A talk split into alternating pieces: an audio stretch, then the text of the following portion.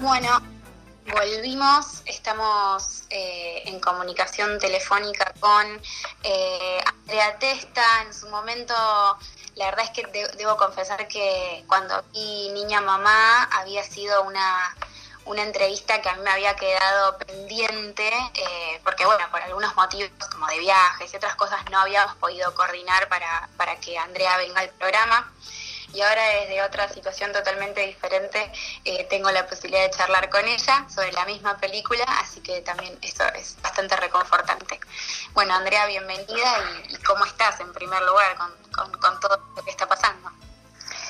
Eh, bueno, gracias em, por el espacio eh, y no sé, no sé cómo estoy, depende para dónde mire, el sentimiento aflora distinto eh, la verdad es que nada, estoy muy atravesada, como varias, varias, eh, y en particular lo que corresponde al cine y, en particular a Niña Mamá, eh, también, digamos, sentimientos muy encontrados, porque la verdad es que habíamos soñado y habíamos trabajado mucho por por poder hacer un estreno federal e ir acompañando la peli cuerpo a cuerpo, poder reflexionar colectivamente y bueno, lo, que el cine da. Eh, así que esta situación en ese sentido eh, eh, genera algo incierto, ¿no? De, de, bueno, lo que nos va a pasar. Así que eso en lo particular desde el cine, ¿no?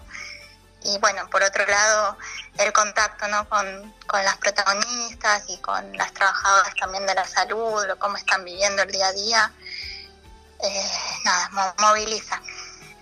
Total, me imagino. Em, Niña Mamá es una película que recorre varios hospitales de, del conurbano bonaerense y, que entabla un, diálogo muy interesante, muy interesante con, con niñas, adolescentes que muy jóvenes que están atravesando alguna situación o de embarazo o de recién haber transitado ese embarazo o recuperándose de algún eh, aborto eh, clandestino, así que es una situación bastante particular y además nos enteramos que bueno que en esta situación general que estamos viviendo ustedes tomaron una acción al respecto de lo que lo que tiene que ver con lo que recaude el, documental que ahora se puede forma online. Sí, exactamente. Estamos eh, donando todo lo recaudado. La peli, la verdad es que eh, es, un, es un equilibrio, ¿no? Entre querer que la vea un montón de gente y que circule y que, bueno, y denuncie, denuncie ciertas situaciones y visibilice otras. Eh, también sentíamos que, que la película tenía que seguir pudiendo como aportar a, la lucha y hoy la lucha, los trabajadores de la salud están necesitando recursos, ¿no? recursos de protección. Eh, así que nada, pusimos este alquiler mínimo en, en BOD para, para poder acompañar desde nuestro lugar eh, ese pedido, ¿no? Y, bueno, un poco continúa lo que yo digo como coherencia de la película, eh, del compromiso que asumimos a la hora de, de emprender esto, así que ahí estamos poniendo nuestro granito de arena. Además de la peli, bueno, también ser este canal para, para poder acompañar con donaciones en la medida que, la peli también se vaya viendo. Sí, que hay algo que me parece en esto que decís, como esa coherencia que, que, que mencionás, me parece que hay algo que también estaba bueno, que tenía que ver con esta creencia de que, bueno, de que el cine acompaña una transformación eh, digamos, en este caso también con lo que recauda, pero en sí misma también la película forma parte de, una transformación necesaria que hoy quizás no está siendo tan debatida por otras urgencias, pero que está ahí empezando. Sí, la peli, bueno, eh, las personas que la hayan visto y aquellas que deseen verla se van a encontrar con, con, con, con todas estas problemáticas puestas en escena y en el, en el hospital público, ¿no? en la salud pública. Creo que ahí está también una reflexión sobre el rol del Estado, sobre los límites, sobre las urgencias también a atender. Eh, los testimonios de, las chicas, de las jóvenes eh, que están ahí, no son ellas las protagonistas, eh, son muy duros y a la vez creo que, que da cuenta de, de una fortaleza ¿no? que, aparece también en, sobrevivir a las violencias. Entonces ahí eh, sí, creo que, hay como, em, me sale la palabra combo, pero me parece horrible, no sé, como una integralidad, eh, ¿no? De, de, una problemática que atraviesa a las mujeres, de hecho las, las trabajadoras de la salud que, que han participado de la película, nosotros lo que filmamos es esa intervención, ¿no? es que la película hizo preguntas a, las chicas, sino que filmamos cómo los equipos de salud que tienen protocolos de adolescencia y de embarazo adolescente, eh, y bueno, y de interrupciones también, eh, trabajan con esa población. Entonces, ese, ese momento de encuentro me parece que, que es clave, ¿no? Para conocer cómo se trabaja en estos dos hospitales donde filmamos, pero que nos puede dar una idea eh, de lo que pasa, por lo menos era la intención, ¿no? De poder eh, hablar de algo universal, de algo estructural. Obviamente que esto pasa en el conurbano, es distinto en otros hospitales y seguramente sea profundamente más injusto y abrumador cuanto más nos alejamos de, de los centros urbanos, ¿no? Eh, entonces, me parece que ahí se ve eso, se ve el día a día de cómo llegan las mujeres, las jóvenes, las niñas a los hospitales atravesadas por un montón de violencias, no solo violencias físicas, eh, también institucionales y, también, digamos, eh, eh, esos miedos que tienen, ¿no? Y que aparecen, miedos y deseos, para mí son las dos cosas, ¿no? y el miedo a morir, digamos, el miedo a que me pase algo, eso aparece en todas y otras que, con su, esto último, último, perdón, y otras que con sus cuerpos atravesaron la muerte, para mí, ¿no? Eso se ve también en la película y es lo que Teresa. Están ahí, sobrevivientes, eh, y nada, con esa fortaleza también de, para mí, de que tenemos las mujeres que, que la vamos a seguir peleando, ¿no? Tal cual, ¿no? Es, ese, es, totalmente en ese sentido me parece que la película es, es eh, muy fuerte porque hace palpable algo que muchas a veces discutimos desde casi desde lo teórico, cuando no vivimos esa realidad. Entonces parece que te encuentra de frente con, con, lo que vos, no sé, a veces lees, estudias, eh, te imaginás casi. Así que, por un lado. Y después mencionaste algo que que decías que bueno que la película no, añadió más preguntas que las que se hacen eh, que hacen las obras sociales con, estas chicas. Son como ustedes filmaron estas entrevistas. Eh, y hay algo que a mí también me llamaba la atención que tenía que ver con esto de que la película está filmada en blanco y negro en planos bastante cerrados estáticos eh, fijos como de una forma muy sobria no y muy sentía esto de que, de que a veces en lo audiovisual hay como un, morbo eh, de, hacer plástica de la pobreza, ¿no? Como, entonces me parecía muy interesante también esa decisión estética y te quería consultar a vos cómo, cómo, cómo había sido concebida también. Em, sí, en, en, principio a mí se me apareció una sensación, ¿no? Como, como esta nueva película que estaba necesitando, esta nueva película que estaba ahí como en, mi cuerpo, en lo personal, quería que sea una película eh, sensible, principalmente, ¿no? Y que, y que se corra también eh, como la imposición de un discurso. O sea, para mí lo importante era poder ir a escuchar. Y en ese ejercicio de escucha es donde aparece la complejidad, aparece la incomodidad, cuando, eh, esto lo, digo siempre, Anabela, una de las chicas, eh, dice así como firmemente, yo estoy en contra del aborto.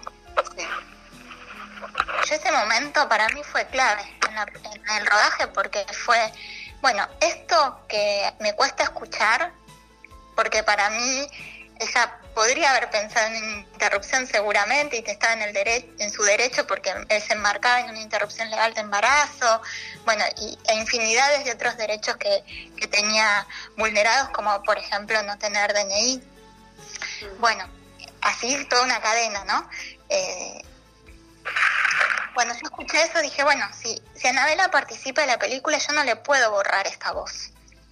Y creo que hay algo ahí de ese posicionamiento, de, de pensar profundamente eh, el privilegio de estar haciendo una película, el abuso de poder que se hace sobre el dispositivo cinematográfico, fue como que fue eh, encontrando, digamos, la lógica que teníamos de una necesidad desde el principio, ¿no? Que era poder acercarnos humanamente algo, y no con mi saber preconcebido, sino justamente con esa pulsión por ir a escuchar voces que existen, digamos, no es que yo le di la voz a nadie, son voces que existen, que están, pero que justamente están, eh, eh, no acceden.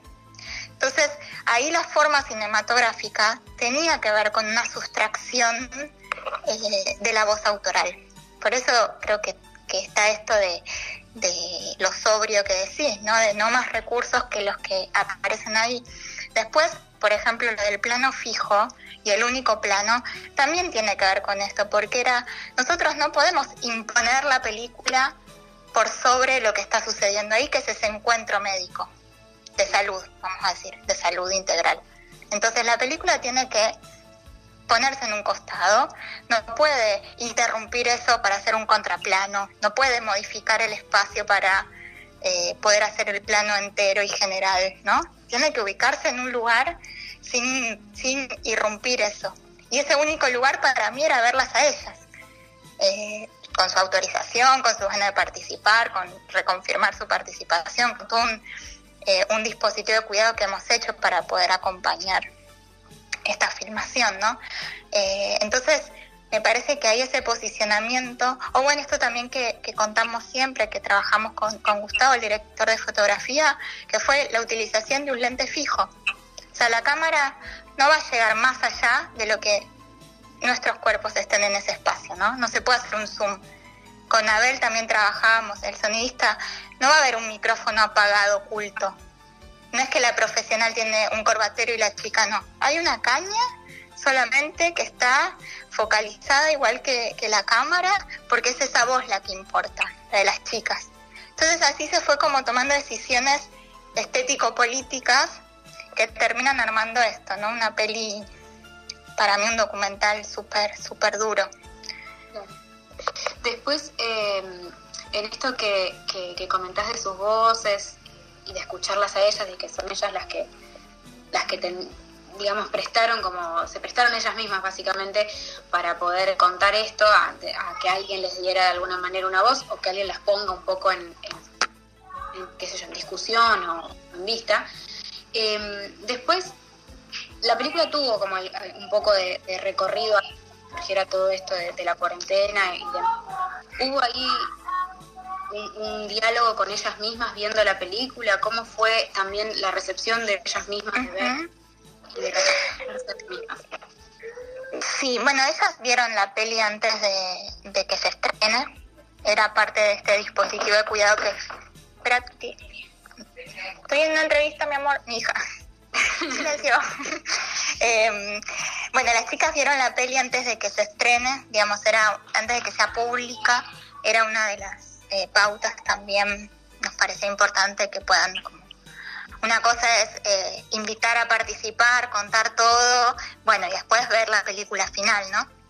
Eh, y esas proyecciones las hicimos en los hospitales, en grupos íntimos, donde nada, queríamos también eh, poder ver qué les pasaba, ¿no? Y bueno, cada una lo habrá transitado de manera distinta, pero y que también digo que mm, no me gustaría exponer acá qué le pasó a cada una, digamos, porque es de su ámbito privado, pero sí lo, lo que yo sentí compartiendo con ellas eh, esa experiencia fue, para mí fue transformadora, porque las vi viéndose y viendo a la otra también, ¿no? Y en eso eh, aparecía algo que, no sé, como un abrazo, un abrazo final necesario donde ellas también se conocieron, se pudieron escuchar. Una de las chicas, eh, sin decir su nombre ni quién es, eh, pidió volver a ver la peli para poder filmar con su celular su escena, ¿no? Como que había algo ahí también de eh, valorar eso, ¿no? Verse también ahí en, grande me parece que fue, fue algo muy lindo, fue movilizante, eh, pudimos hablar también de lo que les pasa a las mujeres. Eh, algunas lo podían traer con las cifras de femicidios, digamos, si bien no está el tema tan puesto en primer plano en la película, también lo trajeron ellas. Entonces había algo ahí que, que fue re lindo, eh, hablar, escuchar, escucharse en, lo que cada uno ha decidido o ha podido decidir o cómo, ¿no? Lleva adelante, cómo nada, está, ahí la decisión me parece que es que es algo que, estructura la película, ¿no? Cómo se puede decidir cuando no hay opciones y, y aún cuando se decide cuál es el riesgo de esas decisiones y, cómo transitan en soledad muchas de ellas estas estas vidas de sí de, vulnerabilidad y atravesadas por muchas violencias como el hambre no hay, hay otras hay unas que, cada una con sus condicionamientos, ¿no? Cada una con, por ahí diferentes herramientas, pero hay, está ahí, digamos, la precariedad de la vida. Esto en, cuestión a ellas que son las protagonistas, pero después también hay, hay algo que me interesaba eh, preguntarte, que es esta misma intervención o esto mismo que te pasó a vos por ahí de escuchar a una chica súper chica que diga estoy en contra del aborto eh, después eso, ¿cómo, ¿cómo interviene también en lo que son los colectivos o las organizaciones eh, que militan, digamos, por los, los, derechos o el derecho al aborto legal, seguro y gratuito? Digo, ¿cómo...? Porque a mí la verdad es que me interpeló, me pareció, no sé, me interpeló un montón pensar, bueno, es, es mucho, para mí es mucho más sencillo entender que una niña no quiera ser madre y, eh, qué sé yo, velar por ese derecho que ella tiene, pero sí me interpela cuando es al revés, cuando es diferente a lo que yo creo que podría ser. Entonces, eh, quería preguntar también cómo había sido esa, ese diálogo, esa evolución o ese, esa experiencia. Bueno, em, tuvimos la verdad es que pocas funciones, fue una sola semana eh, salteada también. Yo intenté estar en, en todas las funciones, de hecho pude viajar a Tucumán el domingo 8M, estuve allí. Eh, y, a ver, eh, lo, que, lo que recibimos fueron eh, devoluciones a modo personal, digamos, como, como espacios y organizaciones. Eh, todavía no hemos pasado la experiencia como no de, proyectar la película, sea de manera online o como sea, en marcos de asociaciones, ¿no? O de organizaciones. Sí, a nivel personal, lo primero que, que o, lo, lo que se me devuelve a mí como experiencia de estas funciones que hemos tenido cuerpo a cuerpo fue primero mucha emotividad, ¿no? Mucha emotividad. Y ver cómo las distancias que hay, ¿no? Las distancias eh, de clase. Creo que, eso lleva a la reflexión. Eh, en Tucumán participó de esa proyección de Silvia Busset, eh, la médica que hizo una carta muy, muy, muy profunda y dolorosa que ya cuenta, que habló también en el Congreso cuando fue el, debate del aborto, por el aborto legal. Y, por ejemplo, ella lo, lo, que me devolvió en esa proyección fue que le pareció un material muy importante para, para dar eh, en los espacios de formación, digamos, porque estaba como todo el abordaje, o, que o podía darse todo el abordaje desde ESI, desde embarazo infantil, abuso, embarazo adolescente, que ella me lo, me, me lo, lo separaba, digamos, me explicaba por qué, eh, métodos anticonceptivos, bueno, violencia obstétrica, o sea, como que aparecían todos los temas. Eh, no sé si te termino de responder la pregunta, pero sí creo que, hay ahí como algo todavía por transitar desde los feminismos por ahí más, más de clase media, por llamarlos de alguna manera, sin juzgar nada, sino que ir al encuentro ¿no? de esto. Digamos, ¿qué hacemos también con las chicas que eh, aún con derecho de interrupción legal en este marco, en este contexto, deciden continuar un embarazo a los 13 años? Deciden, entre comillas, preguntarnos los alcances de esa decisión, preguntarnos también las autonomías de eso eh, y no imponer, ¿no? sino poder acompañar cuando ya está consumado, ¿no? Creo que ahí el trabajo que hacen en los hospitales es eh, admirable para mí, porque, bueno, por lo menos los equipos que conocimos, ¿no? Eh, no solo los que están en la película, sino a lo largo de toda la investigación. O sea, hay, hay mucho por hacer. Hay chicas que también, eso también me gusta decirlo, eh, hay chicas que saben, o sea, tienen información. Hay una de ellas que dice que había solicitado una ligadura tubaria porque ya no quería estar más embarazada, porque con él no se puede hablar y el hospital no se lo pudo garantizar. Entonces ahí hay como todo un entramado que tenemos que seguir peleando, peleando aún en cuarentena. Totalmente. Eh, sobre eso también te quería consultar, digamos, vos ah, eh, tenías una película anterior que te, escuché hace, hace poco hacer como un, vínculo entre, entre pibe chorro y, niña mamá o alguna especie como de, hilo que, las conecta.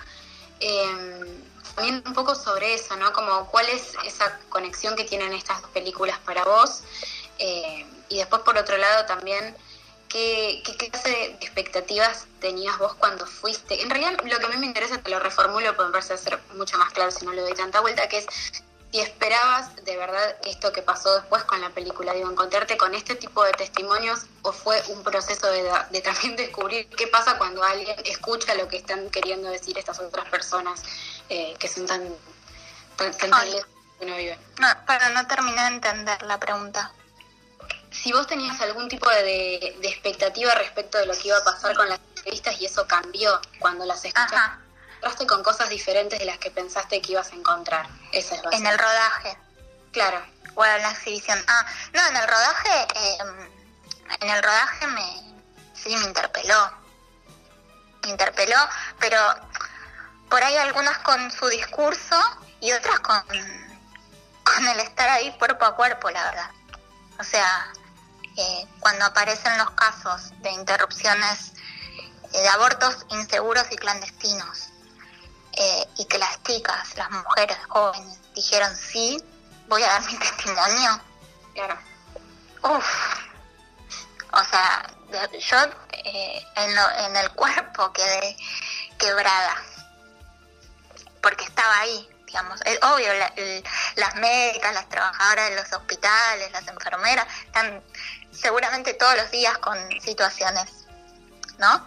Pueden tener ciertos, eh, ciertos mecanismos también para enfrentar día a día esto. Seguro los tengan y seguros no, pero bueno, hay algo de la profesión. Bueno, estar ahí filmando eso y yo digo la verdad que primero enteramente agradecida por el coraje, la valentía que han tenido para decirlo y también el abrazo posterior después del corte, ¿no? O una mano, porque algunas no estaban acostadas en la cama y no podían moverse, ¿no? O sea, eso, eh, ese, ese contacto ahí, del estar ahí, eso me, me transformó. Discursivamente otras también, como el, el, encuentro, digamos, eso me transformó, el encuentro, el, el, el hacer el ejercicio de escucha, Después, en relación a Pibe Chorro, eh, sí, yo creo que son... En, el proceso también me fui dando cuenta, ¿no? Que son películas que, que dialogan porque hablan de las juventudes y las infancias en sectores de la población que están inmersos en violencias que son legitimadas por otra parte de la población, ¿no? Eso me parece que es cruel y que ahí es un grito de, justicia si existiese, ¿no? Eh, me parece que, es ese lugar las películas para mí son hermanas entre sí, eh, porque hablan de, no, no, no solamente de los jóvenes, sino también de la sociedad en su conjunto, ¿no? Seguimos permitiendo que haya niños que maten y niños que mueran, ¿no? En pibechorros, digamos, es una sociedad que está produciendo eso y está produciendo niñas que están siendo madres a los 12, 13, 11, 14, 15, 16, a los 18 ya, ¿no? ¿Y qué, otra, qué otro recorrido de vida es posible? Bueno, ahí es un compromiso político, social de todos, digamos. Eh, creo que por desde ese lugar se, son películas hermanas para mí. porque es un documental. Creo que un poco mi ficción que codirigí con Francisco Márquez tiene otra forma, porque es otra película, pero también esa pregunta, ¿no? ¿Qué hacemos como sujetos políticos en el contexto en el que vivimos. ¿Cuáles nuestros nuestros límites, nuestros miedos y también nuestras posibles acciones?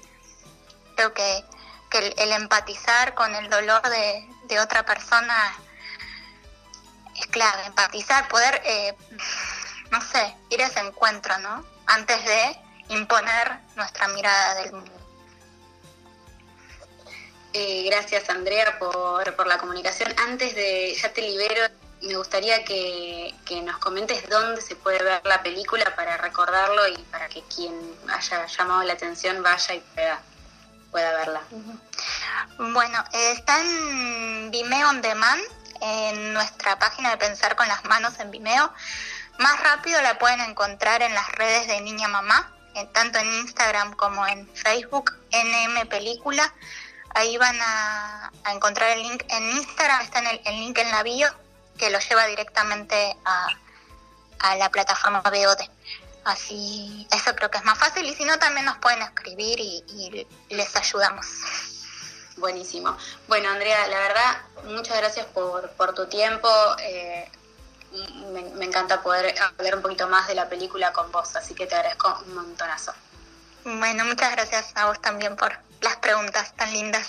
Bueno, esa fue Andrea Testa. Recordamos que cuando ella habla de su otra película que dirigió en conjunto con otra persona, está hablando de La larga noche de Francisco Santis, que es eh, una película que comentamos varias veces, así que está buenísimo y está disponible para ver, así que está bueno también para completar eh, la visualización con Pibe Chorro y con Niña Mamá.